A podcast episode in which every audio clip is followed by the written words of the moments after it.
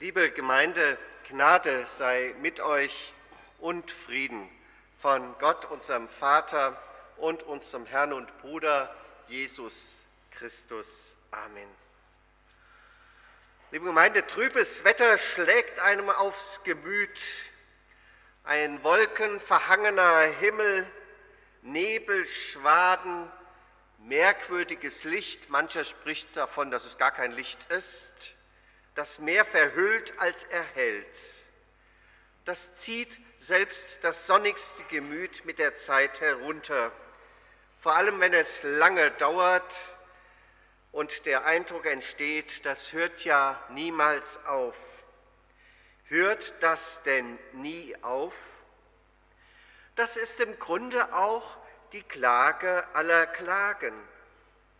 Bei allem Schmerz und allem Kummer, den wir erleben können, und diese kennen nur ein Ziel, dass es doch endlich aufhört. Aus diesem Kelch von Kummer und Leid haben wir im vergangenen Jahr tiefe Schlucke genommen.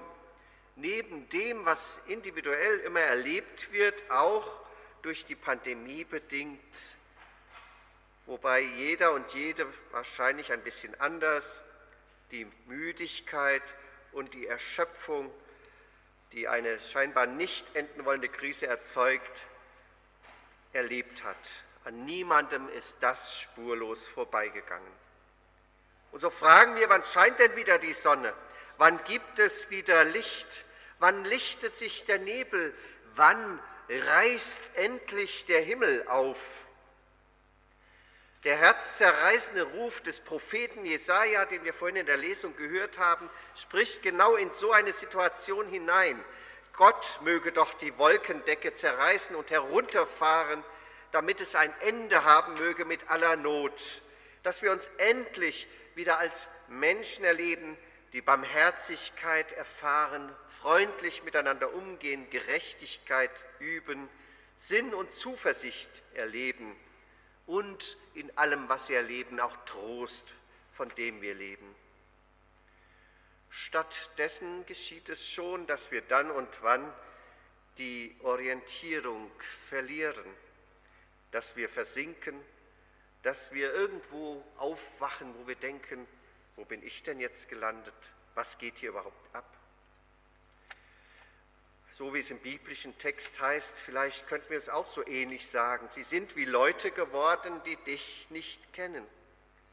Menschen, denen der Sinn des Lebens fremd geworden ist, die sich selbst fremd geworden sind und anderen gegenüber.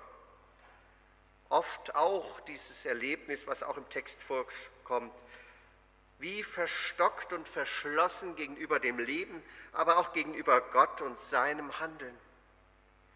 So verstockt wie auch damals das Volk Israel, das, als es nicht mehr auf Gott hören wollte, das babylonische Exil als Strafe, als verdiente Strafe wahrgenommen hat. Und das dann Wunder, oh Wunder, wieder zurück durfte ins heilige Land, ins gelobte Land, aber als sie dann zurück waren, was ein großer Freudengrund war, dann wieder Alltag erleben mussten und Not, die nicht aufhören wollte und das doch alles so alltäglich und schwierig war. Schau vom Himmel, sieh herab, heißt auch, handle Gott, zeig dich in deiner Macht. Wo ist diese? Gibt es sie überhaupt? Gibt es dich überhaupt? Reiß die Himmel auf und lass die Berge vor dir zerfließen. Man könnte sagen, so wie die Lavaströme auf La Palma in glühender Glut auf das hart gewordene Felsgestein treffen, so möge Gott doch deine Liebe spürbar, sichtbar, gewaltig kommen, sichtbar, spürbar, gewaltig groß. Mit Pauken und Trompeten ja, verbunden mit diesem Wunsch leiten wir manchmal die Adventszeit ein und freuen uns natürlich gerade auch über Trompeten, Posaunen im Advent.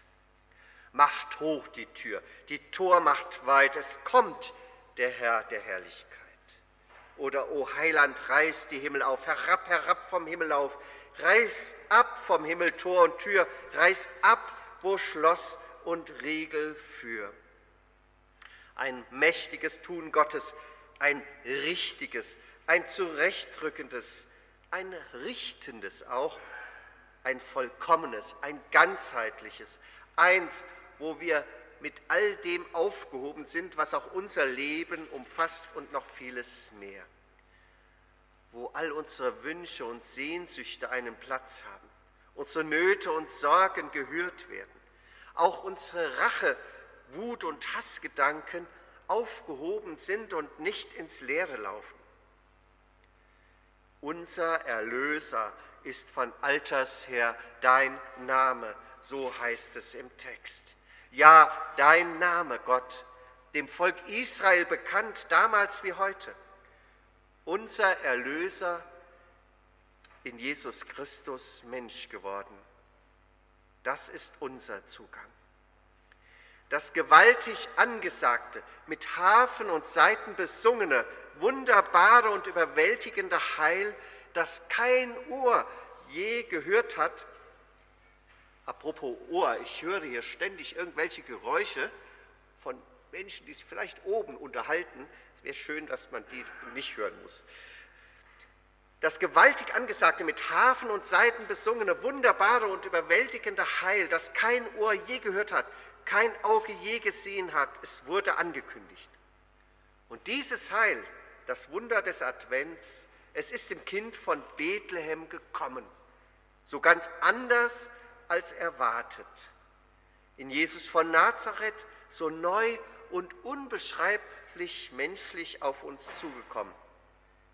Im Mann am Kreuz geendet, um auferstanden eine neue Wirklichkeit anzusagen für uns alle, die im tiefsten Leid die größte Freude bereithält.